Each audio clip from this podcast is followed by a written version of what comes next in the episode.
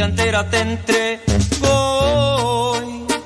porque a tu lado quiero vivir.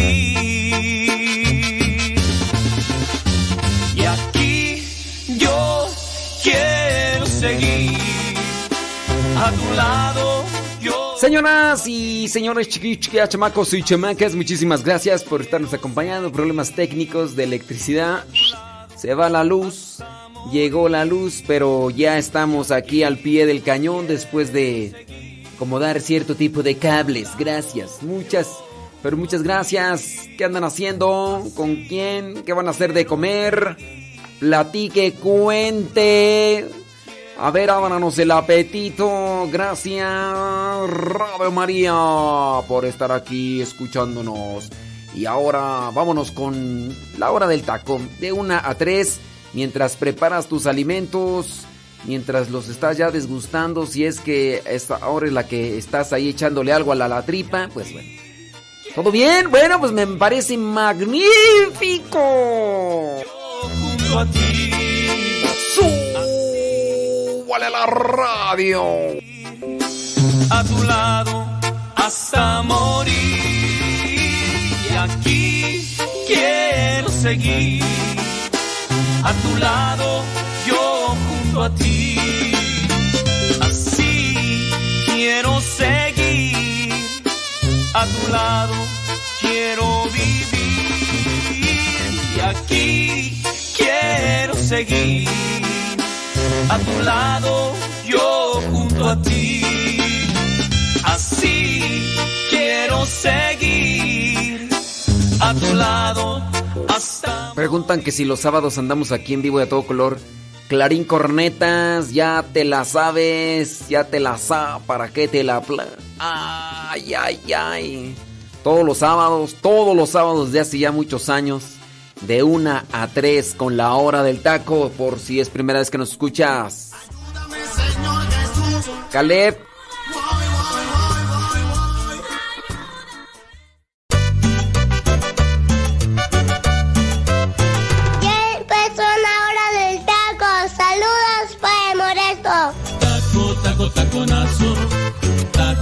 Taco, taconazo. Dale, dale, dale, no pierdas el tino, porque si lo pierdes, pierdes el camino. Los tamales oaxaqueños ya llegaron sus ricos y deliciosos tamales oaxaqueños. Acérquese y pida sus ricos tamales oaxaqueños. Vienen las posadas, ya están a la vuelta de la esquina. Ya cuando menos acuerdes, ya va a estar dándole de palazos a la cacos.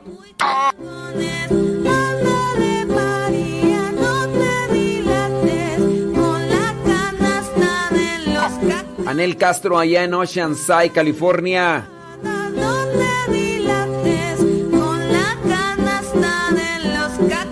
María Pérez Arias, la Chabela. ¿Vas a hacer, vas a hacer tacos? ¿Vas a hacer tacos no vas a hacer tacos? Abuelita. Y su nieto. Y ya llegué.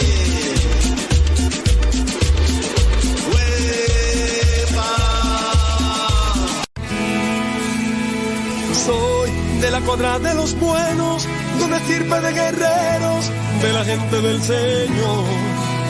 Y lucho por ganarme un día el cielo, máscara cabellera, por ganarme su perdón. Y lucho, lucho, ay como lucho. Y tanto lucho que ahora me dicen el luchador. Y lucho, lucho, ay como lucho. Ju- Judith Rodríguez desde Gilroy, California. luchador, el luchador. En Celaya, Guanajuato, anda Cecilia Mata Hernández. Y sigue la mata dando, y yo te sigo esperando, y sigue la mata dando. Ay.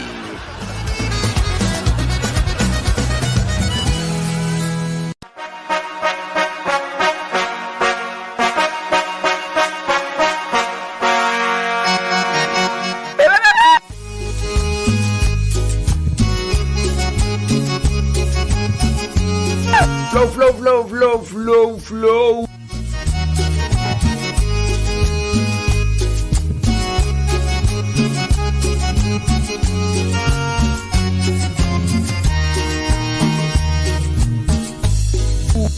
Dice Beatriz Cristóbal que va a preparar unas hamburguesas. Y yo con dieta.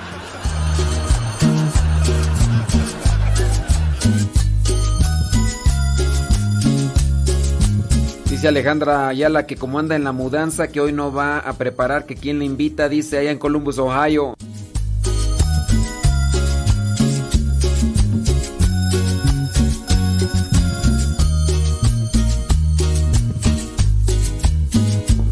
Dice Nayibé que se está echando una manita de gato.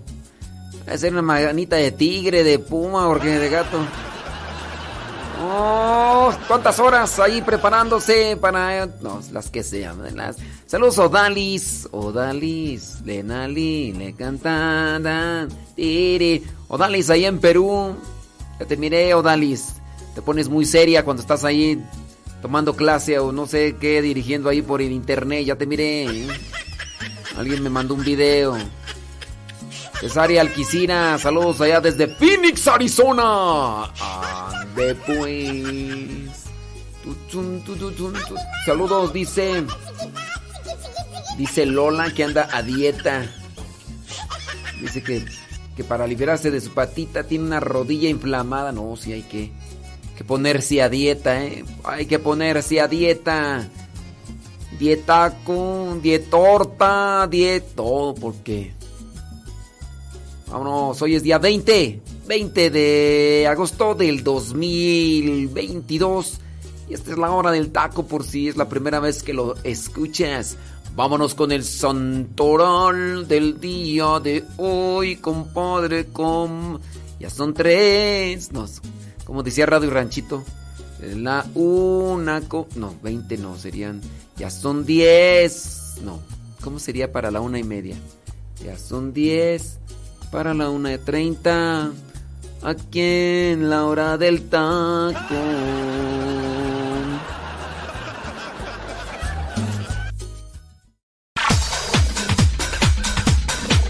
Santo no es aquel que nunca ha pecado, sino aquel que se levantó de sus miserias. Vamos a escuchar el segmento El Santoral de hoy y aprendamos de aquellos hombres algunas enseñanzas para poder mantenernos en el camino que nos lleve al encuentro con Cristo, es decir, en el camino de la santidad.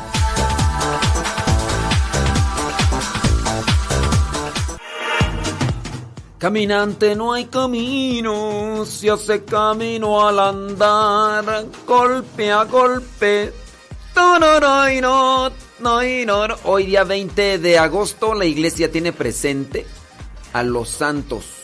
Filiberto de Jumiegues, él fue abad. También la iglesia tiene presente a quién más tú? A Santa María de Matías. Y atáscate, Matías, que no es de todos los días. Dicen allí ve que se está dando un zarpazo.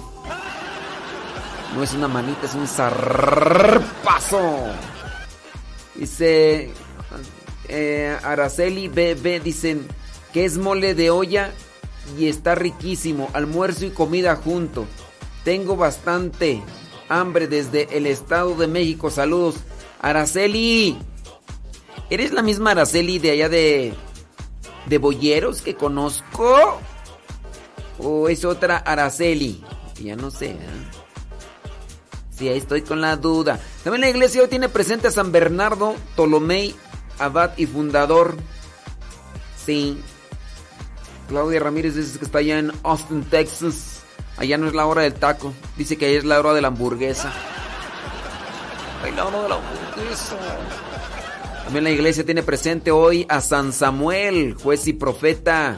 Y por último, la iglesia tiene presente a San Bernardo de Claraval.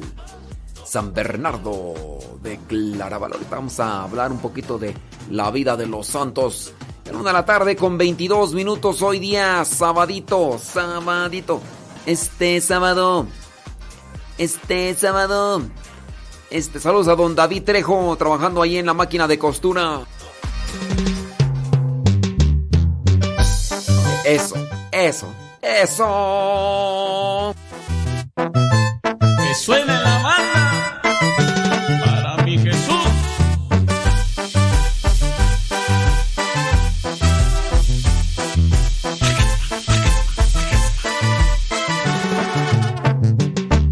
Estoy, estoy, estoy atrapado en Cristo. Y voy, y voy, y voy proclamando su amor. Iré, con todos mis hermanos a proclamar sin fin la palabra de Dios. Este amor no me deja, es amor de verdad. No tengo escapatoria, con él tengo la gloria. El camino es difícil, obstáculos que vencer, pero él está conmigo, no Él me atrapó a mí con su Espíritu Santo. Y soy, y soy, y soy mensajero de. Jesús, Jesús, Jesús, ahora yo a ti te canto. Honor y gloria a ti, mi gran amigo fiel.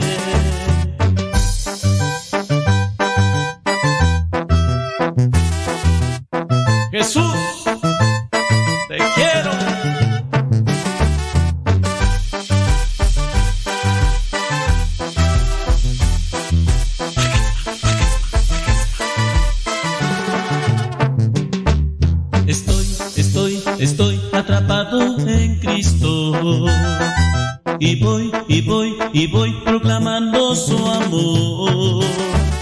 Iré, iré, iré con todos mis hermanos a proclamar sin fin la palabra de Dios.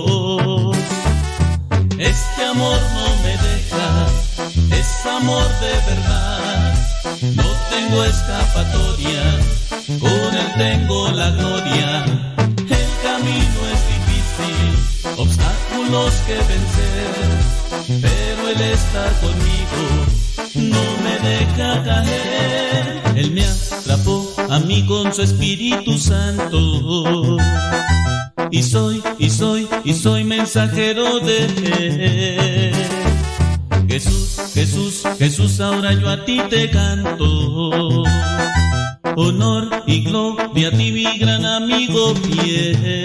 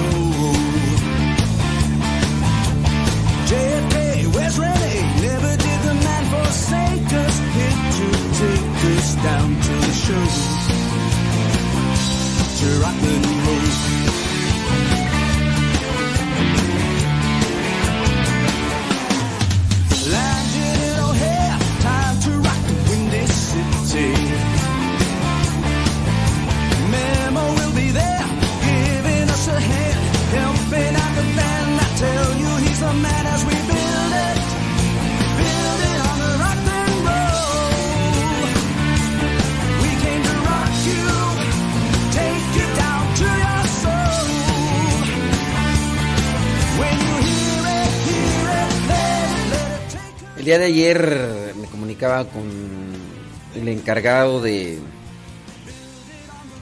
de Radio María allá en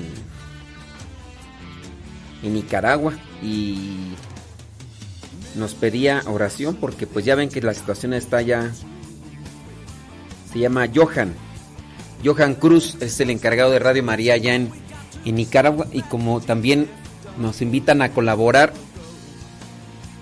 y ella me decía, padre, pues rece porque acá están cerrando las radios. eh, las radios católicas las están cerrando.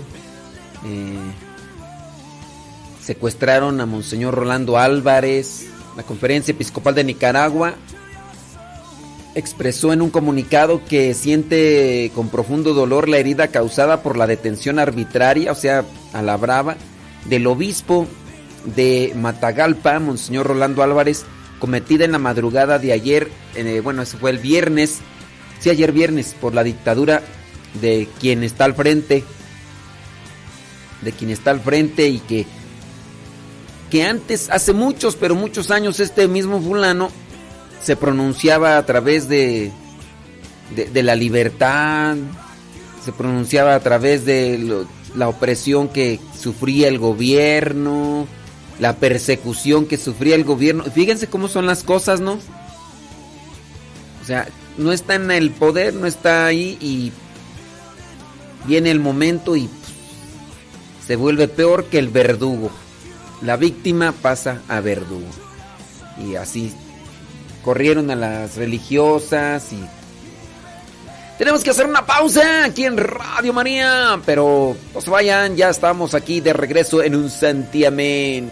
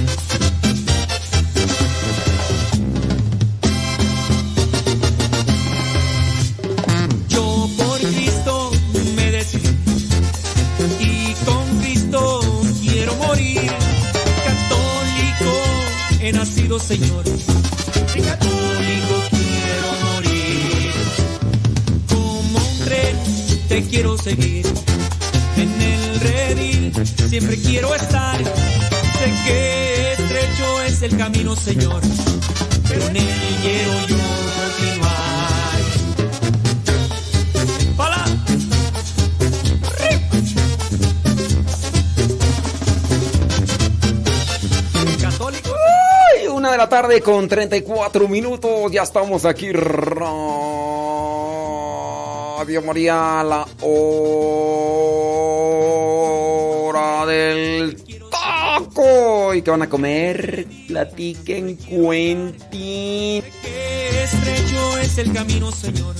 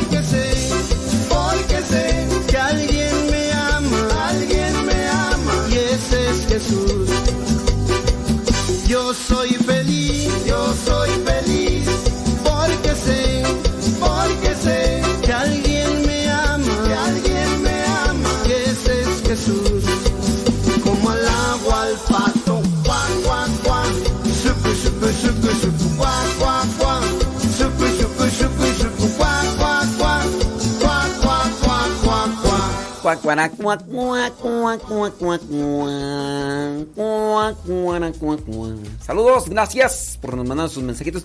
Voy a pasar rápidamente a decir algunos saludos, mensajes, preguntas. Ya viene por ahí Rafa Salomón con su segmento.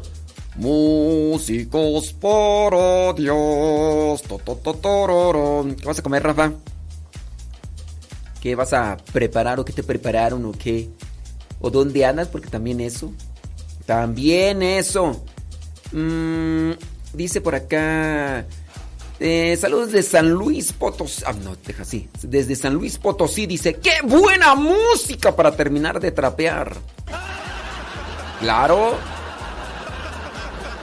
Dice: Saludos desde Atlisco, Puebla. Se llama Rosa. Rosa Lázaro. Ándele. Dice por acá, venga hacia Culiacán al pescado zarandeado, dice Vicky Barreiro. Mm, Vicky. Mira, eh, pues este... Pues así como que de ganas de ir a Culiacán, eh, sí. Como que ganas de comer el pescado zarandeado, clarín cornetas. Pero no puedo ir a Culiacán, ¿no será que me puedas mandar el pescado zarandeado? Porque así como ando, no me van a dar una zarandeada, mejor. Ya comí el pescado zarandeado. Una ocasión acá la señora Gaby Ordaz. Junto con su esposo nos hicieron pescado zarandeado porque fueron por allá a Sinaloa y lo aprendieron a hacer. Y dijeron, ¿quieren comer ca- pescado zarandeado? Le dije, pues. Naturales son los indios, dijo Lino Guitrón. Ya te estás tardando. Y pues sí, muy sabroso, ¿eh? Bueno, por lo menos el que ellos prepararon. Así que Vicky Barrero, si no voy, pues mándamelo, pues. Ay, ay, ay. Saludos desde Guadalajara, Jalisco. María de los Santos pide banco de oración por su sobrino que se llama Bernardo. Porque cumple años. Y también dice para su papá, el papá de él, que se dice que es su santo. Bueno, pues felicidades a ellos, como no, con todo gusto. Ahí ya les mandamos algo ahí para que... Bueno, nada más ahí los del WhatsApp, ahí lo vieron. Lupe Barriga, allá en Marión, Carolina del Norte. Dice, andele, anda en medio de una tormenta. Nomás con que no sea de sentimientos, Lupe. Nomás con que no sea de sentimientos, porque si es de sentimientos. Dice, es una de las canciones, esa es una de las canciones preferidas. ¿Quién sabe cuál será tú? ¿Cuál es la de tus canciones preferidas? J. Araceli BB. BB. Ah. Oye, te hice una pregunta y ya ni me contestaste, ¿o sí? Es que con varios mensajes. No, no me la respondió. Le pregunté que si es Araceli la de Boyeros y nomás me dejó en visto. Mm, criatura. Araceli JBBBB. ¿Eres la misma de Araceli de Boyeros o no? Ya llegó Rafa Salomón, claro. Está presente aquí.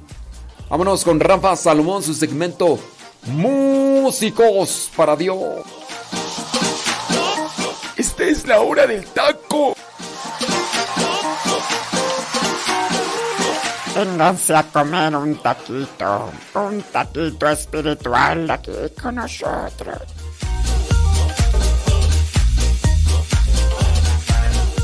Yo quiero saber si ya están los tacos, ama, porque ya tengo hambre, ya. Ya me hizo hambre, ama, ya tienen los tacos.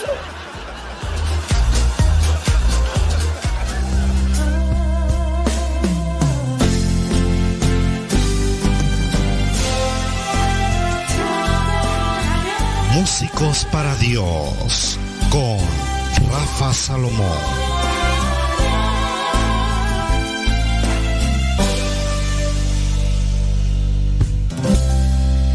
Saludos, es un verdadero privilegio estar con todos ustedes en este espacio dedicado a músicos para Dios.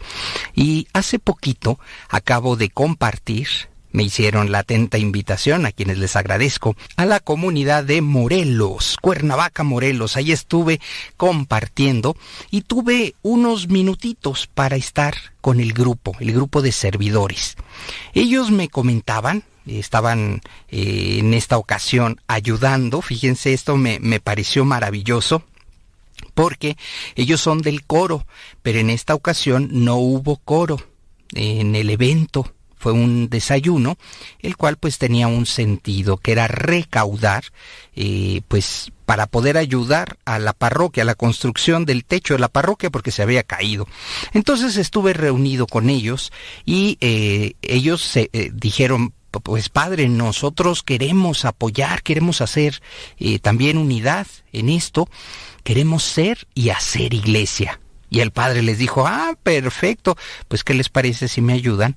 Y, y vamos a, a todo lo, lo, relacionado al servicio, es decir, hacer meseros, limpieza, eh, cocina. Y esto me encantó, fíjense nada más, el músico para Dios que pues regularmente trae un instrumento o está eh, eh, constantemente cantando, pues en esta ocasión dejaron los instrumentos, dejaron los micrófonos, ¿para qué? Para una buena causa. Ellos dijeron queremos servir. No hay música, pues no pasa nada. Nosotros ayudamos. Y esto de verdad me encantó. ¿Por qué? Porque el coro dejó eh, su, digamos que el rol que le corresponde para apoyar al padre. Y entonces ahí estaban como meseros, estaban, este, pues limpiando, eh, de cocineros, y esto, el día de hoy quiero compartirte ¿eh? que ser y hacer iglesia es no nada más decirlo. Es hacerlo realmente, hacerlo realidad. Y lo que vi me pareció digno de contarlo. Así que al grupo juvenil y a todos, porque eran muy jovencitos, no más de 19 años, ahí estaban y, les preguntaba, oye, ¿y cuánto tiempo llevas aquí? Y dice, pues yo llevo cuatro años y, ahí voy, este, eh, tocando. Uno de ellos toca el cello y estaba realmente eh, atendiendo mesas, porque a cada uno le tocaban atender dos mesas. Me pareció maravilloso esto. Así que músicos para Dios, aquí está el mensaje. Para ser y hacer iglesia, lo más importante es caminar juntos. Si no hay, no hay momento para cantar, pues ¿en qué más puedo ayudar? Y entonces sé que no es fácil, sé que muchos dirán, no, no, no, pues ¿cómo crees, Rafa? Pues yo nada más canto, yo nada más toco la guitarra. No, en esta congregación, ahí con el Padre Ángel, me di cuenta que le entraron, y le entraron con todo, le entraron unidos en corazón y en espíritu para una causa. Y eh, fueron todos, ¿eh? Y eran como 20, 30 jovencitos, jovencitas, quienes estaban entregando lo mejor de ellos con una sonrisa, obviamente con el cubrebocas, pero, pero la actitud se veía y se veía eh, que tenían y que, y que había una enorme, eh, un enorme compromiso. ¿Por qué? por las obras, por el amor, por la solidaridad, por la unión. Animémonos, pues, músicos para Dios. No todo tiene que ver con la música, no todo tiene que ser música. También podemos prestar nuestro servicio en otro lugar. Caminemos en un solo corazón como iglesia. Esto nos va a hacer y va a ser en nuestra vida la diferencia. Pues sí, que a mí me gusta cantar y ahorita estoy recordando una anécdota que ah, personalmente me sucedió allá en Monterrey, en donde pues llegaron las sillas, este, pero no había gente para ponerlas. Y entonces, pues les dije, si quieren yo les ayudo. Y, y, y, nuestros queridos hermanos allá en Monterrey dijeron, no, no, Rafa, pues tú vienes aquí a cantar. Les dije, permítame ayudarles. Y eh, mi reflexión se llamó, yo pongo las sillas en el cerro de las sillas, porque tenía de fondo el cerro de la silla. Entonces, el servir nada me quitaba, pues llegué temprano y dije, pues les ayudo, hacen falta manos, adelante. Así como estos eh, jovencitos del coro, quienes amablemente dijeron, pues si no hay que cantar, pues hay que ayudar.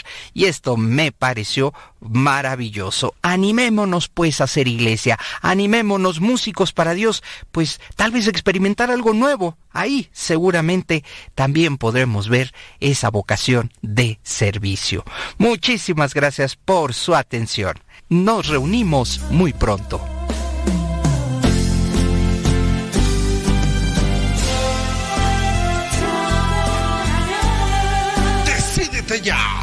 Músicos para Dios.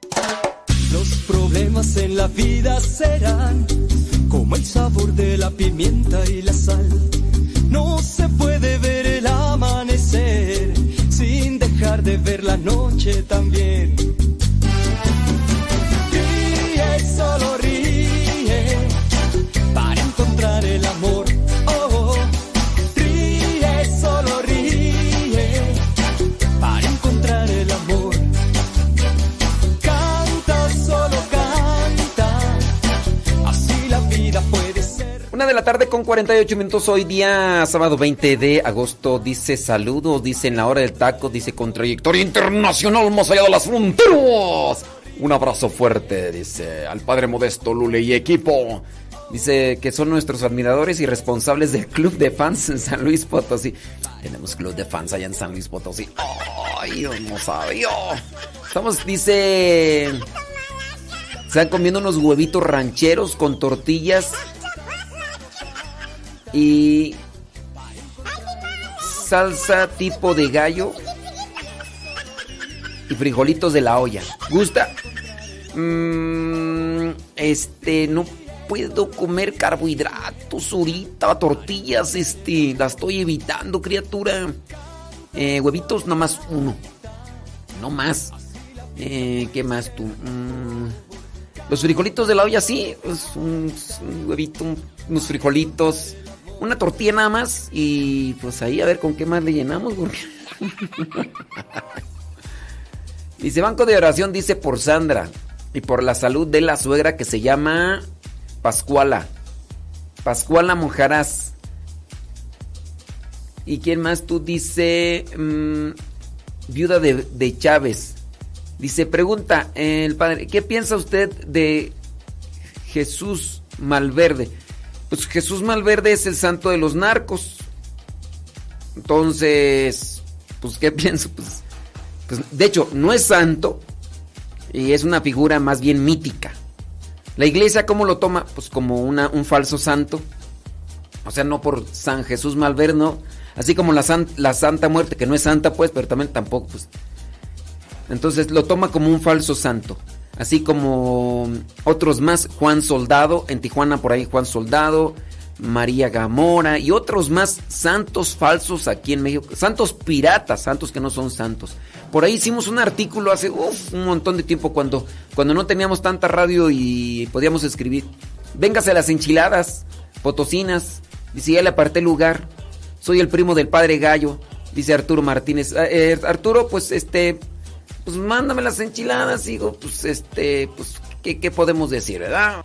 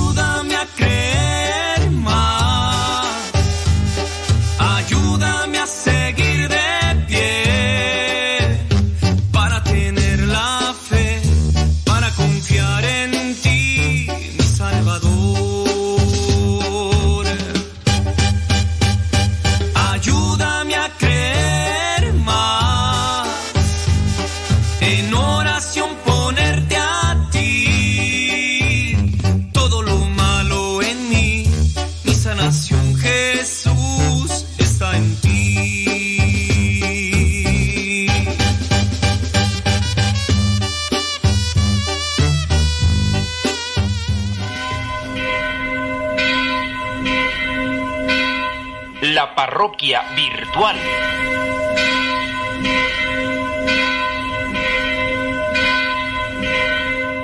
Bueno, pues ya nos está llegando un mensaje, vamos a ver qué es lo que dice.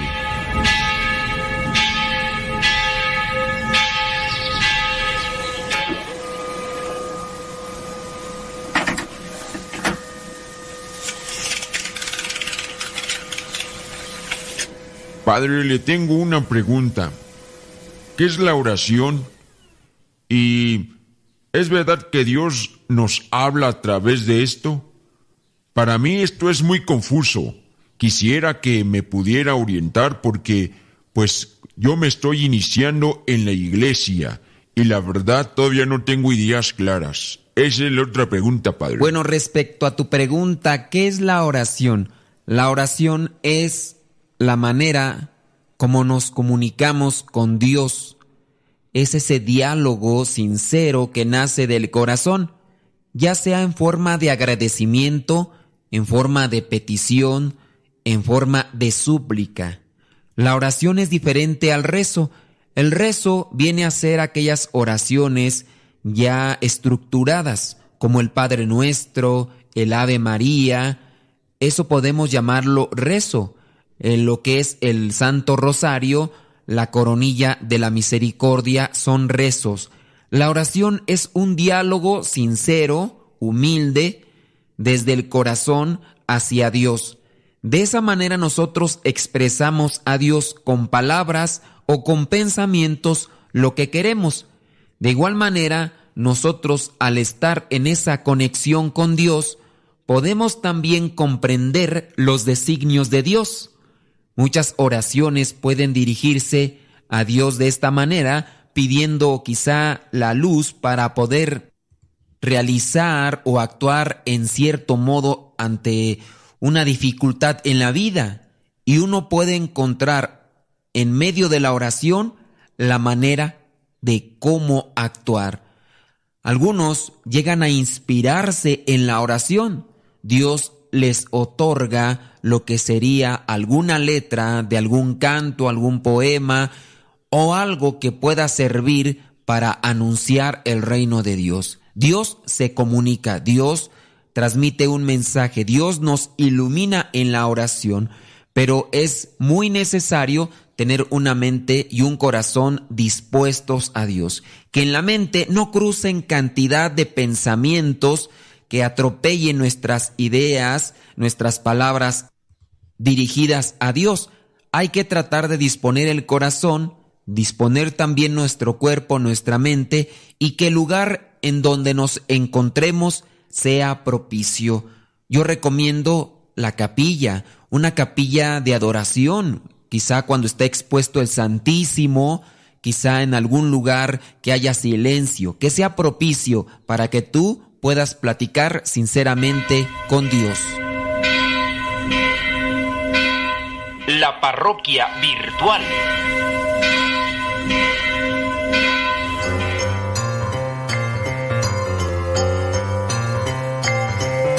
Muy bien, señoras y señores, chiquillos y chiquillas. Yo sé que ustedes esperan esta trivia siempre con muchísima atención porque pone a prueba sus conocimientos. En este caso van a ser bíblicos.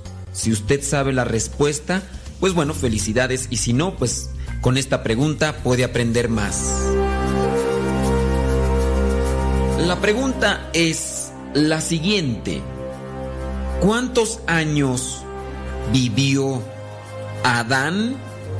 Sí, Adán, el primer hombre creado por Dios. ¿Cuántos años vivió Adán? 85, 930 o 120. ¿Cuántos años vivió Adán?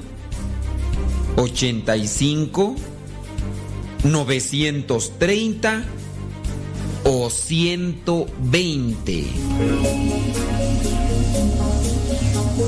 Si dijiste 85, déjame decirte que no, no, no, no, no, no fueron 85 años los que vivió. Si dijiste 120, pues tampoco, tampoco vivió 120. Sí, ahí en la Biblia, en el Génesis capítulo 5, versículo 5, dice que Adán vivió 930 años. 930 años vivió Adán, el primer hombre creado por Dios. Quizá a lo mejor nosotros no vamos a vivir muchos años como Adán, pero sí podemos hacer otra cosa. Que con los pocos años que Dios nos regale, podamos vivirlos a plenitud y que podamos realizar muchas cosas en favor de los demás. Y si nosotros realizamos cosas en favor de los demás, sin duda también nos van a aprovechar a nosotros. Sí, porque en la medida en que ayudamos a los demás a ir hacia Dios, realizando estas cosas buenas, también nosotros nos encaminamos y nos acompañamos hacia la vida eterna, y así debe ser el camino del cristiano.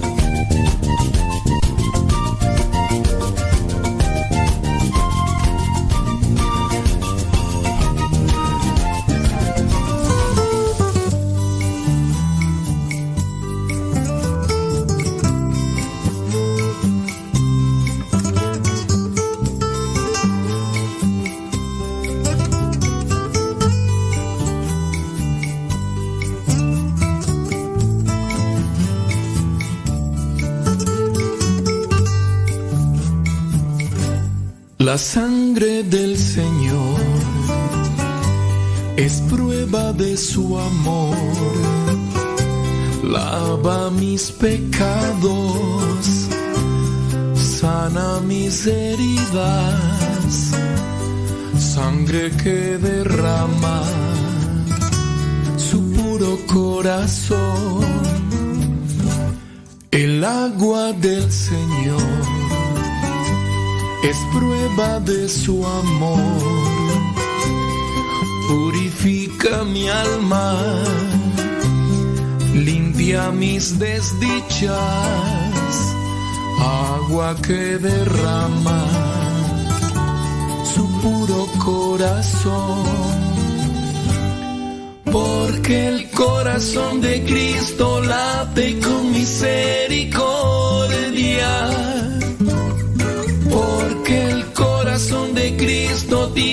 sangre y agua viva.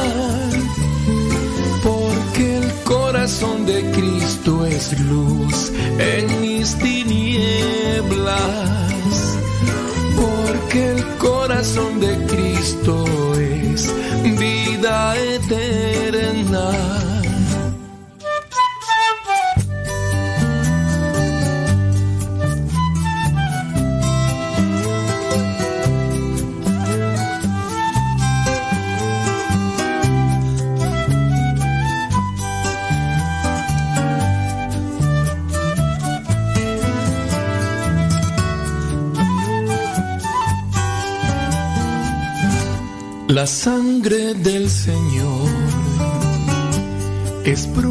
De su amor.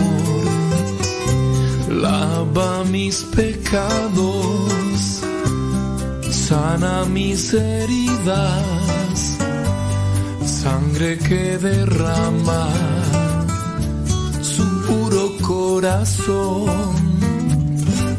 El agua del Señor es prueba de su amor. Purifica mi alma, limpia mis desdichas, agua que derrama su puro corazón. Porque el corazón de Cristo late con misericordia porque el corazón de Cristo tiene sangre y agua viva.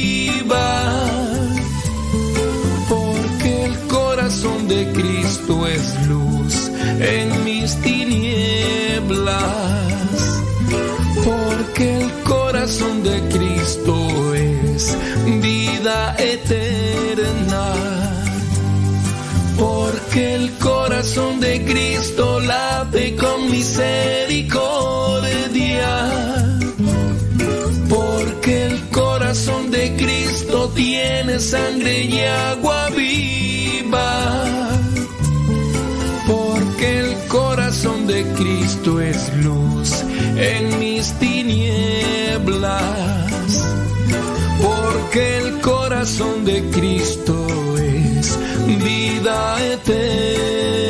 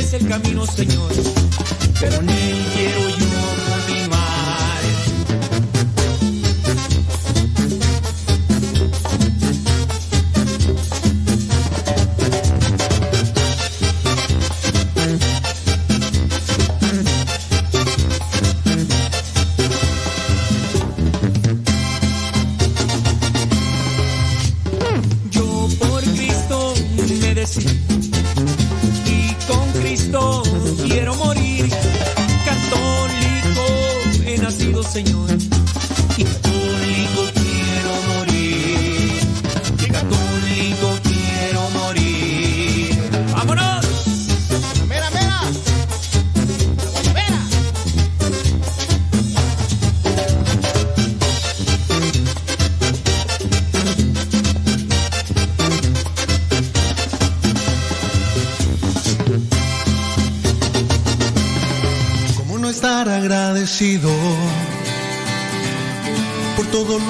recibido?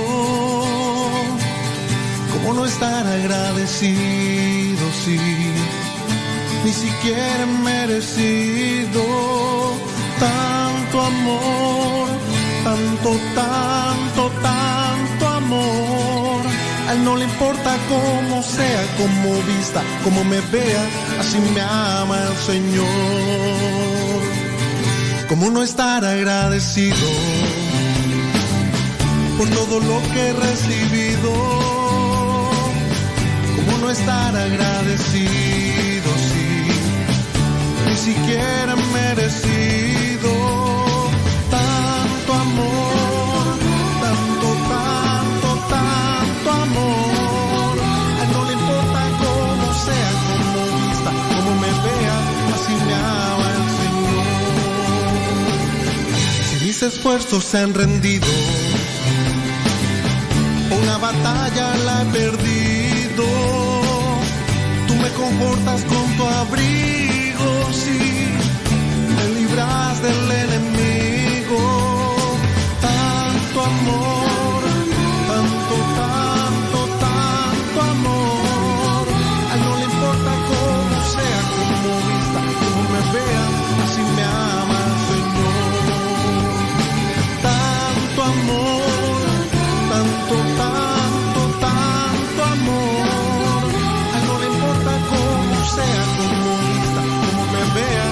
así me ama el Señor.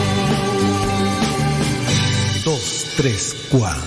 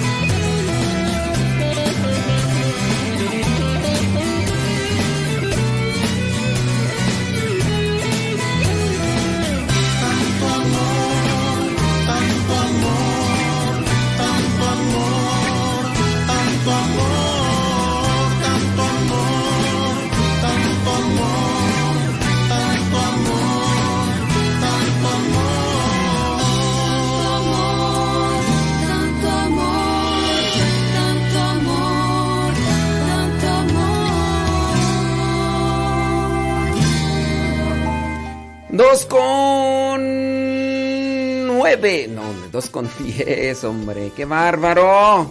¡Qué bárbaro! La hora del taco. Estamos aquí al pendiente. Déjame ver por acá. San, san, san. Mirando los mensajitos que nos mandan. Vamos a darle lectura a ellos. Uh. Gracias. Pues sí, muy bien. Dice, mi nombre es Juan Ramos. Saludos Juan Ramos. ¿Desde dónde? Guadalajara, Jalisco. Mm. Sí, dice Juan, ah, Juan Ramos tiene una pregunta y dentro de lo que es la misma oración que nosotros hacemos, todo con relación al credo, de la resurrección de los muertos. Y su pregunta va con en relación a esto de si nosotros, dice, ¿y el cuerpo cuando se incinera no van a resucitar? La resurrección de los muertos no se hará de una forma material, física, como corresponde a lo que nosotros miramos. No, no volveremos. Esa idea de la resurrección material la adoptan solamente los testigos de Jehová, donde presentan una, un- una cantidad de personas. Saludos, Héctor Malta. Dice que ya están listas las tortas. Tortas. Dice, entonces, eh, en la resurrección de la carne. Pero, miren, deberíamos entender aquí el, el credo como la resurrección de un cuerpo glorioso. No tanto en la resurrección de la carne física. Analicémoslo desde este punto. ¿Qué es el reino de Dios? ¿El reino de Dios es espiritual o material? Espiritual. El espíritu no es materia. Dios es espíritu. Sí puede adoptar una figura eh, así, más o menos, no, no una, no una, puede adoptar una figura, pero no es materia. ¿Cuál es la figura del cuerpo glorioso, como podríamos entenderlo? Jesucristo, después de resucitado, adopta una figura, pero una figura que, si bien se ve, no es material. Si bien se ve, no es material.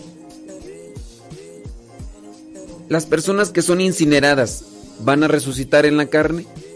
Sí, pero no en la carne física. La persona que ha muerto y que no ha sido incinerada, al final de cuentas, el cuerpo o el cadáver tiende a la descomposición. Y como tiende a la descomposición, pues también el mismo cuerpo no tendría esa forma de restablecerse. No es que nos quedemos momificados para que en el momento solamente se infle los huesos o se rellene de carne como viene a presentarse en el profeta Eliseo, que es una meramente figura de lo que Dios puede hacer, pero no tanto en lo físico. Entonces, la resurrección en la carne en sí no es física, porque el estar ante Dios es una cuestión de espíritu. Es una cuestión de espíritu. No, no puede darse esa cuestión física, material, porque, pues no, no. ¿Dónde quedaría pues lo, lo divino? No sé si alcancé a responder a la persona, pero ahí lo dejamos. Gracias. Dice que van a comer unos camarones de la olla. es decir, unos frijoles. Ándele pues. Unos frijoles con guacamole y chicharrones. Ándele pues. Bueno, pues ahí está. Saludos, dice de Carmen y Maura, allá en Zapopan, Jalisco. Saludos, Carmen, Maura, gracias. Dice que ellos están haciendo unos, unos ricos taquitos de camarón. No son camarones de la olla así como los que presenta Juan Ramos, porque. Oh, dice que ellos iban a comer unos taquitos de camarón. Bueno, pues. Eh, sí, el camarón pues tiene colesterol y. Se me sube el colesterol, compadrito. Se me sube el colesterol, compadrito. Pues ahorita con el colesterol arriba, pues no. Arriba, arriba y arriba. Allá arriba, allá arriba, el colesterol, colesterol, colesterol. Si no, no. No podemos ahorita. Pero bueno, tampoco tortillas, nomás una. Aquí en su casa vamos a comer una sopita de fideo con verduras y pollo. Eso sí, pero no mucho fideo. No mucho fideo, nomás pollito y, y verduritas y todo. Y frijolitos. Fíjate que son. A mí me gusta así mucho el. el sopa de fideo con frijolitos de la olla. Me gusta. Cuando se pueda comer, ¿verdad? Y luego si le pongo unas tortitas remojadas adentro. Me acuerdo cuando era niño. Que regularmente eso era lo que comíamos. Hacían sopita de fideo. No mucho fideo porque estaba la situación difícil. Pero la mezclábamos con frijolitos. Y luego para llenar unas 3, 4, 5 tortillas así eran este, despadazadas. Dice que les dé la bendición al final del programa. Van a ver que sí. Al final del programa les damos la bendición. Gaby de Puebla. ¿Qué significan las misas gregorianas? Pregunta. ¿Y cuándo se deben de realizar? Ahorita les voy a explicar en qué consiste lo de las misas gregorianas. Dice banco de oración por el alma de su mamá que se llama Ángeles Bautista y por la conversión de su familia Rodríguez Bautista. Claro que sí. Bueno, pues ahorita Gaby, este, vamos a explicar, vamos a explicar en qué consiste esto de las misas gregorianas para que ustedes lo tengan ahí presentes. Dice un chile güero asado, dice, y unas tortas, dice Héctor Malta. Digo, sus frijoles con fideos riquísimos, dice Héctor Malta. No, Héctor Malta, contigo para hablar de comida. ¡Qué bárbaro!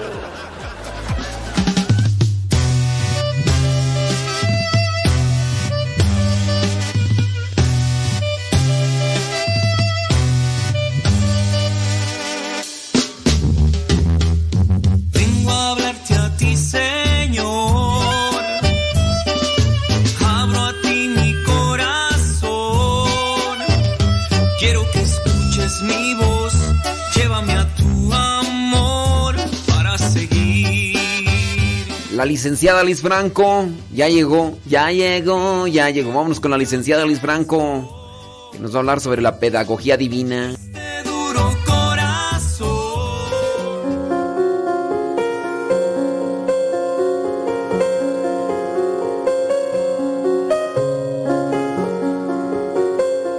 El día de hoy platicaremos de cómo Dios nos habla. Esto a mí en lo personal, tengo que admitir, me parece muy interesante. Porque, pues sí, ya sabemos que Dios es un Padre amoroso, es un Padre que busca lo mejor para sus hijos y nunca se va a contradecir. Siempre todo lo que Él hace o deja de hacer es por nuestro bien y porque nos ama. Y Él reconoce que al momento de crearnos nos hizo de tal manera que no nos podemos sentir plenos, realizados, felices, si no vivimos en plena comunión con Él.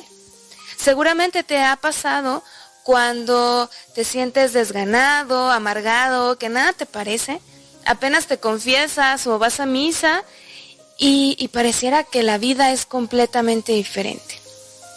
Esto es por gracia de Dios porque Él ha tomado la iniciativa y ha querido comunicarse con nosotros. Pero como Padre y como sabio, Él siendo la sabiduría, ha tenido a bien hacerlo poco a poco. Así como a los niños pequeños no se les puede dar toda la comida desde bebés, sino primero leche, fórmula, a lo mejor alguna papilla. Así también Dios con nosotros. Nos va hablando poco a poco. Vamos analizándolo a través de la historia de la salvación en la Sagrada Escritura. Iniciamos con la creación. Dios crea al hombre, a la mujer, el universo, y desde en ese instante empieza a comunicar su amor.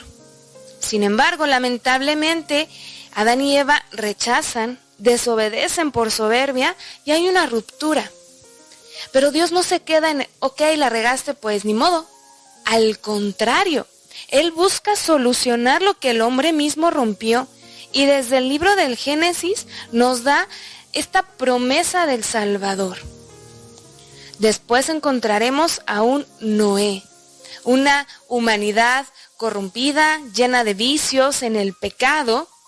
Y dice, Dios se arrepiente de haber creado la humanidad, pero ve en Noé y en su familia como ese rayito de esperanza y decide salvarlos. Después del diluvio se hace la alianza y dice que ya no volverá Dios a destruir la tierra. Y el texto del Génesis nos platica acerca de la descendencia de cada uno de los hijos de Noé y habla de las naciones. Aquí todavía no vemos como a un pueblo escogido, todavía se habla de muchas naciones. Más adelantito, unos capítulos más, encontraremos a Abraham. Ahora sí ya es una persona con la que Dios hace una alianza en específico. Le promete una gran descendencia, pero la alianza apenas es con una persona, Abraham. Dios cumple su promesa en Isaac y después lo hará en Jacob, quien tendrá doce hijos, quienes serán las doce tribus de Israel. Pero como pueblo escogido, la alianza con un pueblo será hasta Moisés. Cuando Dios le entrega a Moisés el decálogo y Moisés a su vez se lo da al pueblo, dice, si cumplen la ley, si respetan mi alianza, ustedes serán mi pueblo y yo seré su Dios. Vamos viendo cómo esta relación y conocimiento de Dios va aumentando y pareciera que cada vez hay como más intimidad. Si seguimos adelante en la historia, encontraremos que el pueblo se establece, en un principio tiene jueces, después reyes, y con la monarquía surgirán muchísimos y en plenitud los profetas. Estas personas que digamos que tienen una comunicación directa con Dios y quienes les van a ir a comunicar al pueblo los mensajes de Yahvé, del amor, de la conversión, de la justicia, en fin, infinidad de mensajes que cada uno de los profetas que reciben del mismo Dios comunican al pueblo. Dios empieza a hablar más y más claro. Encontramos analogías como en el profeta Oseas, que compara el amor de Dios con su pueblo con el del matrimonio. Encontramos en Isaías la referencia del amor eterno que te tiene tatuada en la palma de su mano. Dios se va revelando un mensaje, pero no solamente es un mensaje. Lo que Dios nos revela o lo que Dios nos comunica es a sí mismo. Finalmente, en la plenitud de los tiempos, llega, adivinaste, Jesús. Ya no es Dios que manda a alguien o que habla a través de algún profeta. El verbo se hace carne, la palabra se hace hombre y habita entre nosotros. Cristo mismo, segunda persona de la Santísima Trinidad, nos va a mostrar a Dios. Jesús lo dice en el Evangelio de Juan, quien me ha visto a mí, ha visto al Padre. Dios se revela en plenitud en la persona de Cristo. El mensaje de Cristo es Dios mismo que se nos da a conocer. Si queremos conocer a Dios, conozcamos a Cristo. Él ya nos dijo todo lo que se tiene que decir hay que seguirlo meditando, hay que seguirlo rumiando. Por eso, a lo largo de los siglos, seguimos encontrando teólogos, biblistas, exégetas, porque el mensaje de Cristo, aunque pareciera conciso, corto en los cuatro evangelios, jamás lo agotaremos. Pero ¿de qué nos sirve saber todo esto? ¿De qué me sirve a mí saber que Dios se fue revelando poco a poco? Para aprender que Dios me ama, me ama profundamente, infinitamente. Y Él sabe que no estoy plena si no estoy con Él. Y en su infinito amor se entrega a cada uno de nosotros. Aquí el objetivo es que te animes a abrirte a ese amor de Dios, que te eches un clavado a los evangelios, a ver qué, qué- te dice hoy Cristo. Él quiere entrar en, su en tu vida, Él quiere decirte cuánto te ama Dios. Él está ávido de llenarte del amor del Padre para que puedas vivir en plenitud. Así como el pueblo tuvo todo un proceso, nosotros también. A lo mejor de niño te enseñaron a santiguarte, después fuiste a la primera comunión, pero no te quedes con lo que viste en esa catequesis. Anímate a ir a un curso de Biblia en tu parroquia, a ir a misa diario, a escuchar la radio católica, no lo sé, a leer lo que más te acomode. Pero acércate al amor de Dios, acércate al mensaje de Jesucristo, porque solo en una perfecta comunicación con Dios, en una perfecta comunión con nuestro Padre, vamos a poder ser felices, plenos, realizados. Hasta aquí la vamos a dejar. Yo soy Liz Franco y recuerda, razona, cree, ama y contempla.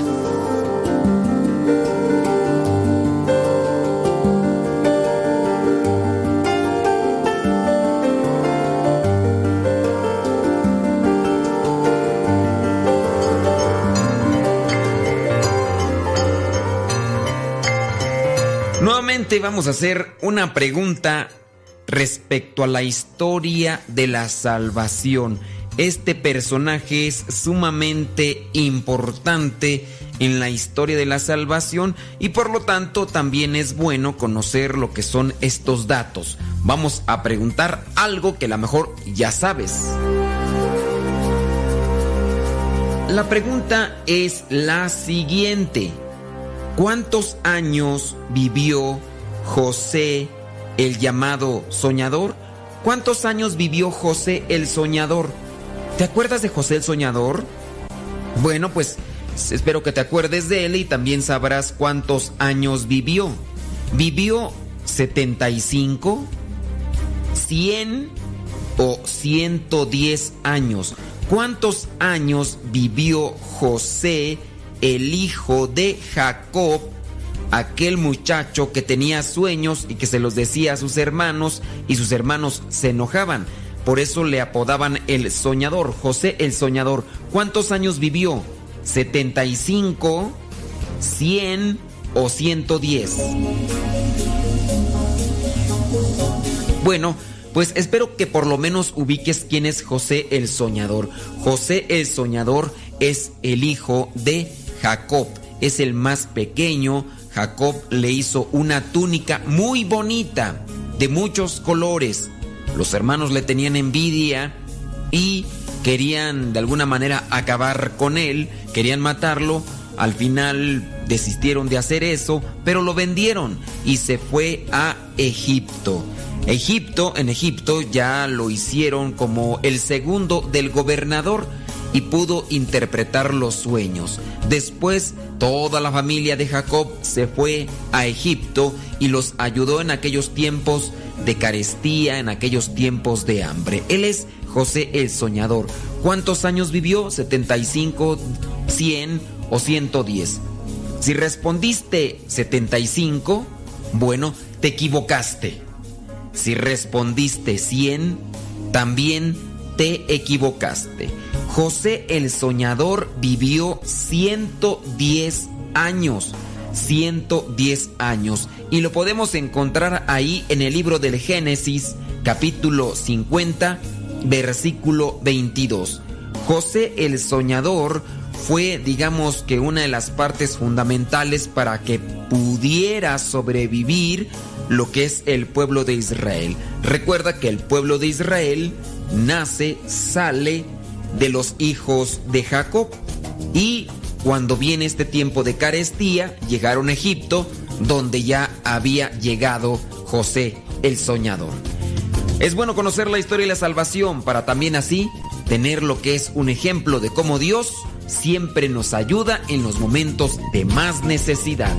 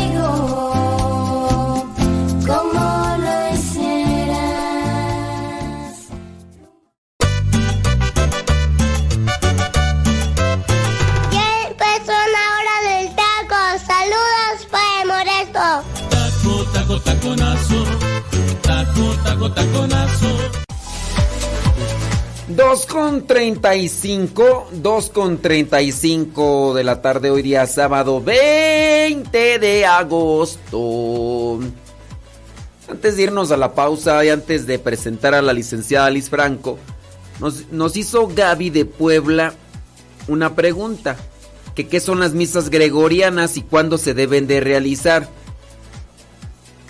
Se le dice misas gregorianas porque se dice de un santo en la iglesia, estamos hablando de San Gregorio, que rezó por 30 días, por 30 días, una misa por día, por un difunto, y que después de los 30 días de haber estado rezando,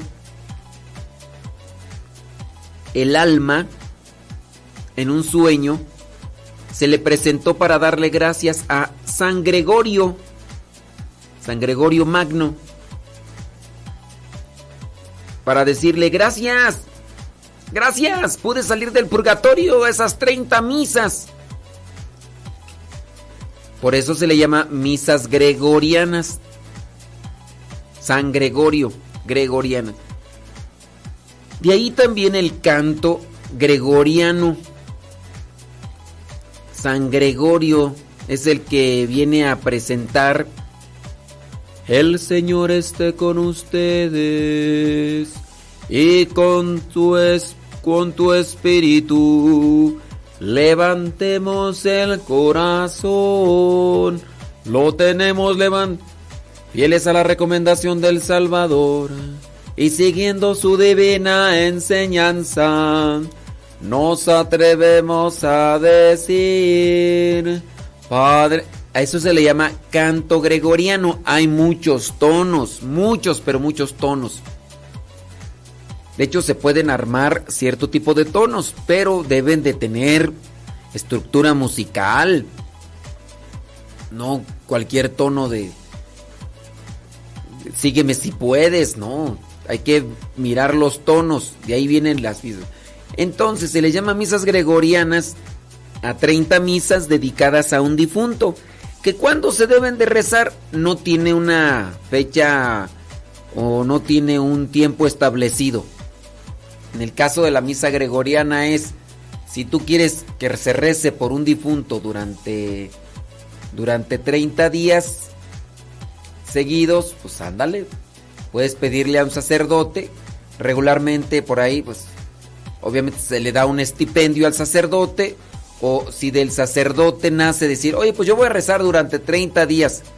Ahora, es la única forma, bueno, aquí uno apela a la fe, porque si la persona está allá en el infierno, ni con esas 30 misas ni con 60 sale del infierno. Uno apela a la fe, a que si está en el purgatorio, tampoco es así como que a fuerzas, ¿no? Pero también está otra forma de buscar la indulgencia plenaria. No necesitas esperar 30 días.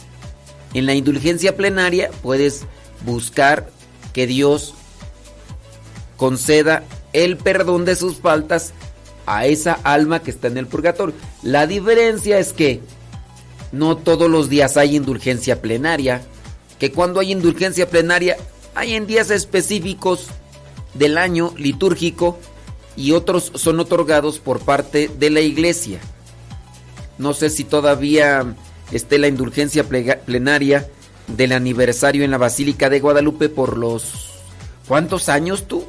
500 años de la aparición de la Virgen de Guadalupe, no recuerdo, pero hablando de este aniversario, la Basílica de Guadalupe otorgaba indulgencia plenaria a todos sus peregrinos, de manera que los peregrinos tenían que ir confesados, participar de misa, comulgar, porque tienes que estar en gracia y pedir por el Papa, un credo y después eh, un Padre Nuestro y una María. Entonces son varias oraciones y en un día podría conseguirse indulgencia plenaria dentro de lo que son estas ofertas de la iglesia. Y si no, esperarse a una fecha establecida como el 2 de noviembre. Pero acuérdense, es comulgar, es estar confesado, es rezar el credo y es rezar el Padre Nuestro y Ave María por el Papa. A la otra es pido a un padre que celebre 30 misas por un difunto y se le da un estipendio. Hay sacerdotes que establecen una cantidad de dinero por esas. Eso ahí ya, eso yo no lo sé. A mí que me esculquen.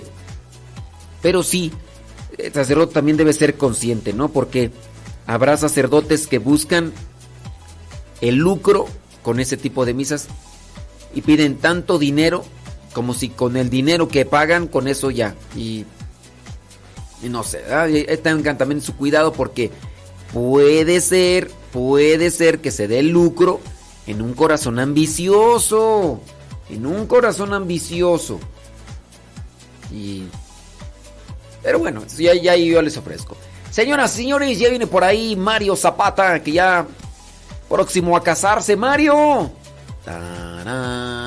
Oye, yo iba por ahí a contar la marcha nupcial para ponerse. No nos, va a no nos está escuchando Mario, pero como quiere yo se la voy a poner antes de que le toque. No, esa no es la marcha nupcial, hombre. ¿Qué va a decir Mario? No, de todas maneras no nos está escuchando Mario. Ando buscando ahí la este marcha nupcial para Mario Zapata que ya pronto se casa. No, tampoco es esa. Dios mío, ¿qué va a decir? Acabo de tomar no nos escucha Mario Zapata. no nos escucha, este, no vayan a decirle ustedes, ¿eh? No vayan a decirle, acabo, acabo ni lo conocen tampoco, ¿verdad? Pero, monta la ah, aquí está, ya, ya, ya. Este, mejor vámonos a escuchar la cápsula y ahorita vemos qué onda, ¿no? y ahorita ¿nada ahí detrás o qué?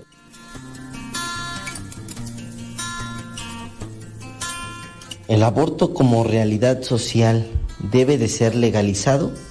Esta y otra mentira más, hermanos, son las que refutaremos y analizaremos en esta cápsula.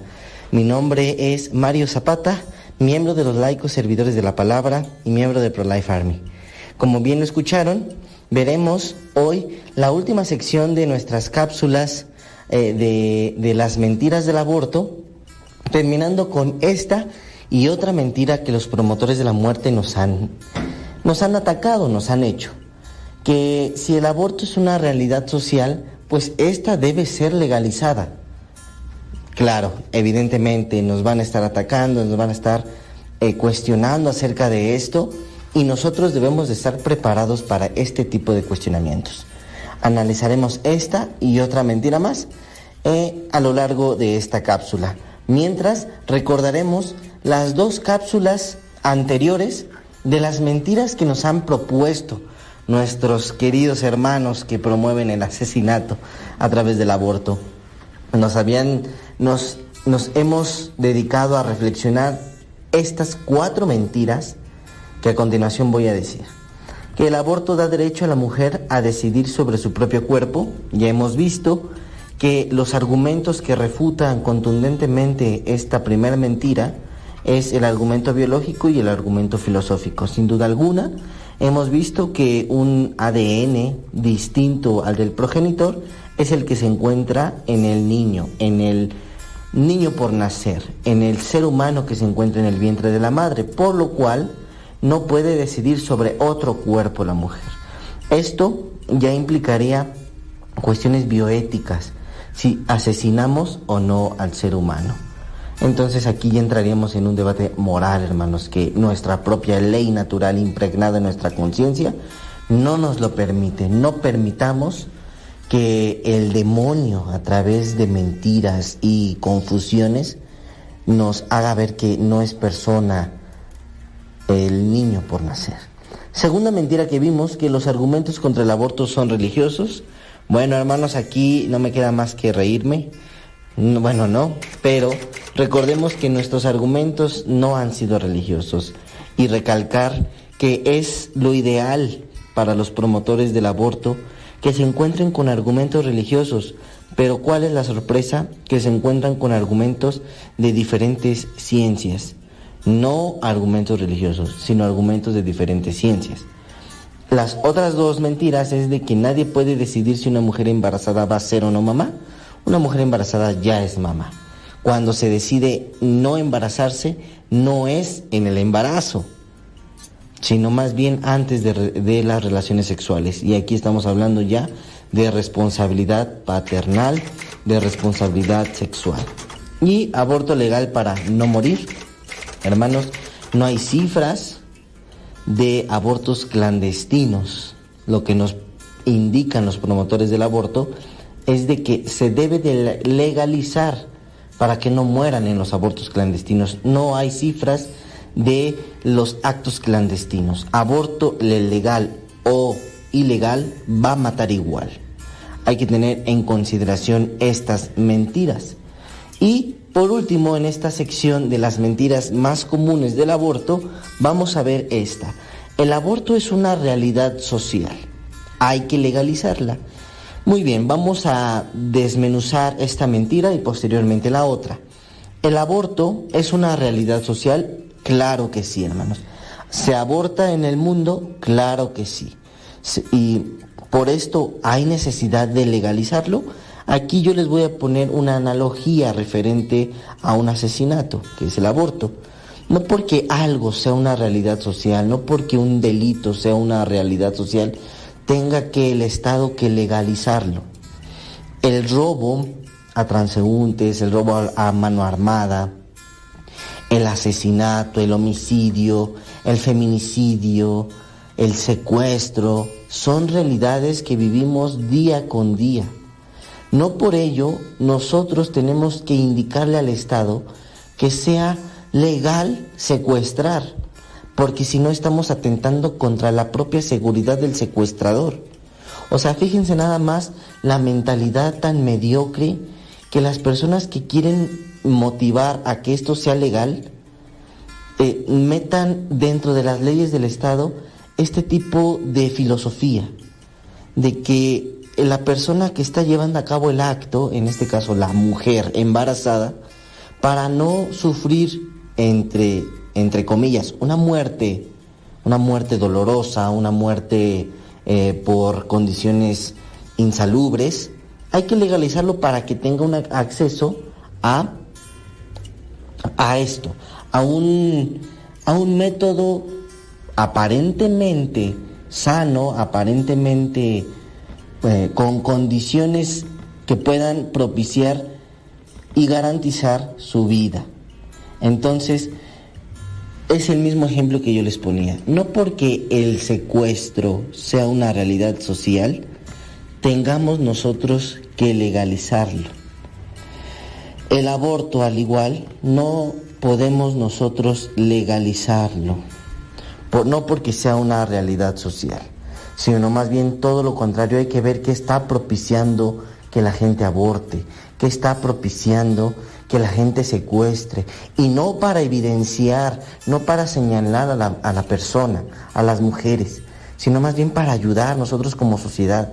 Nosotros como sociedad estamos haciendo algo mal que queremos que un asesinato, que un secuestro, que algo sea legalizado, sea llevado ante nuestro Estado para que se abran leyes y garanticen una vida una vida horrenda para la persona. En este caso en particular para la mujer que quiere abortar, que les dicen que no hay otra solución. Y bueno, yo les pongo el ejemplo del secuestrador, porque es algo tan horrible que no podemos pensar de una manera laxa, de una manera conformista, de una manera como, la, como piensan los promotores del aborto. Ahora, hermanos, Esto nos debe a nosotros llevar a, o más bien nos va, nos ayuda a responder la siguiente pregunta, la siguiente mentira. Si no se está a favor del aborto legal, por lo que acabamos de decir, se está a favor del aborto clandestino. Ok, aquí vamos a desmenuzar esta, esta, mentira con la anterior y con las que vimos la cápsula pasada. No se está a favor del aborto legal porque queremos que sigan teniendo, que sigan teniendo abortos clandestinos. Obviamente que no. Como lo habíamos dicho en la mentira pasada, no estamos a favor del aborto legal o porque sea una realidad social, sino simplemente porque no puede ser dentro de nuestra conciencia, de nuestra recta razón. Fíjense lo que estamos trayendo ahora, la recta razón. La recta razón al ser humano lo debe de gobernar. Debe de gobernarnos la, eh, la recta razón, eh, la ley natural, que es nuestra conciencia, la empatía y el amor por el prójimo, tanto, tanto por nosotros mismos. Ahora, no es que estemos a favor del aborto legal ni tampoco del aborto clandestino. No estamos a favor de ninguna de las dos. Nosotros siempre vamos a optar por una tercera opción. Esto, esta mentira, se va a conocer como una falacia en específico. Una falacia del falso dilema que nos van a presentar o es esto o es lo otro. Pero la, las falacias las vamos a ver en otra cápsula. Esto es una falacia que los promotores del aborto nos dicen, hay de dos sopas, o es esta o es esta otra. Y no debe de ser así. Nosotros tenemos la capacidad de identificar cuándo cumple una falacia, cuando sus premisas no concuerdan. Entonces nosotros siempre vamos a optar por una tercera opción, que es la que estamos pidiendo a los sectores, a los gobiernos, a nuestros legisladores, que sea a favor de las dos vidas, que siempre se promuevan leyes a favor de la mujer cuando tenga un embarazo de alto riesgo, un embarazo pues que no fue planeado, pero que no se opte por el asesinato. Y hay muchas instancias, de verdad hermano, hay demasiadas instancias que promueven la ayuda a la mujer de manera gratuita en todo el mundo. No solamente en México, en todo el mundo. Que no se promuevan, bueno, ya sabrán por qué. Porque el, aborto es un negocio. Y esto ya lo vimos. Eh, nosotros en esta tercera opción tenemos que mejorar las políticas públicas que desmantelen clínicas clandestinas y generen condiciones dignas para la mujer. Con el aborto legal o ilegal, la mujer se ve como un simple objeto.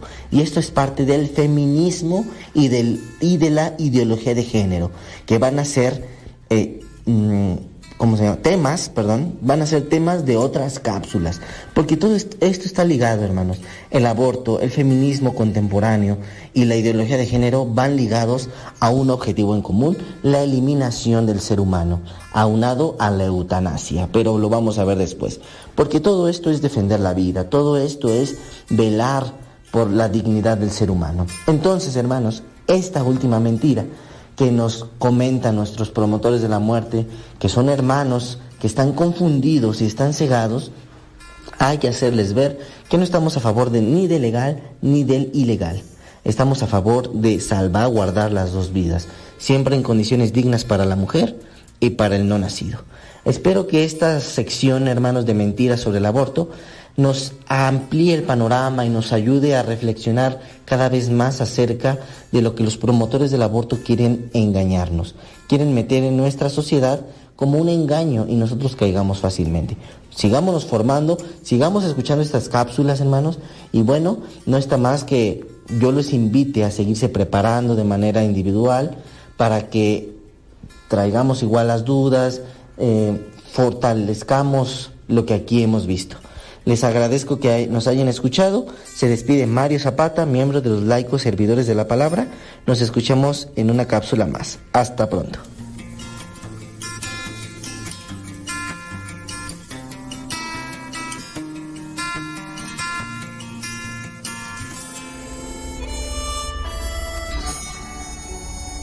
Esta canción es- va dedicada para Mario Zapata Ordaz porque pues dice Yuri Tobías que pues ya se le fue el pollo, ya. Se le va a casar, entonces Yuri Tobías dice que, que se la dedica con todo el corazón, toda el alma. Se le fue, se le fue el pollo.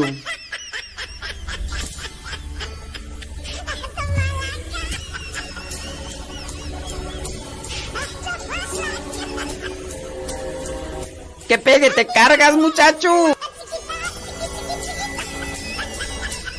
Lo bueno que no nos escucha Mario Zapata.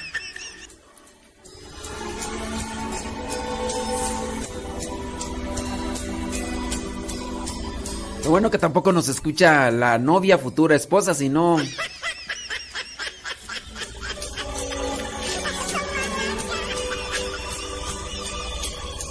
Yo lo siento por Mario, que se le va a armar el, pleito, porque si, se, si la novia llega a escucharme decir, ¿quién es esa chancluda? ¿Quién es esa lagartona? ¿Quién es? Churito, ¿dónde vives?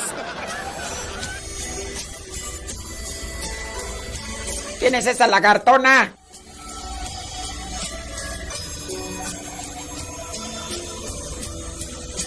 Pues sí, ya Mario Zapata se va a casar y... Pero bueno que ninguno de los dos nos escuchan, pues... Sus papás, menos. Menos. Si Mario no nos escucha ni su novia, menos los papás de Mario. La hermana, menos la hermana. Mm, anda ya comiendo. ¿Qué comen allá en Argentina? Um, parrillada. Anda ya comiendo parrillada. Oh, es otro rollo.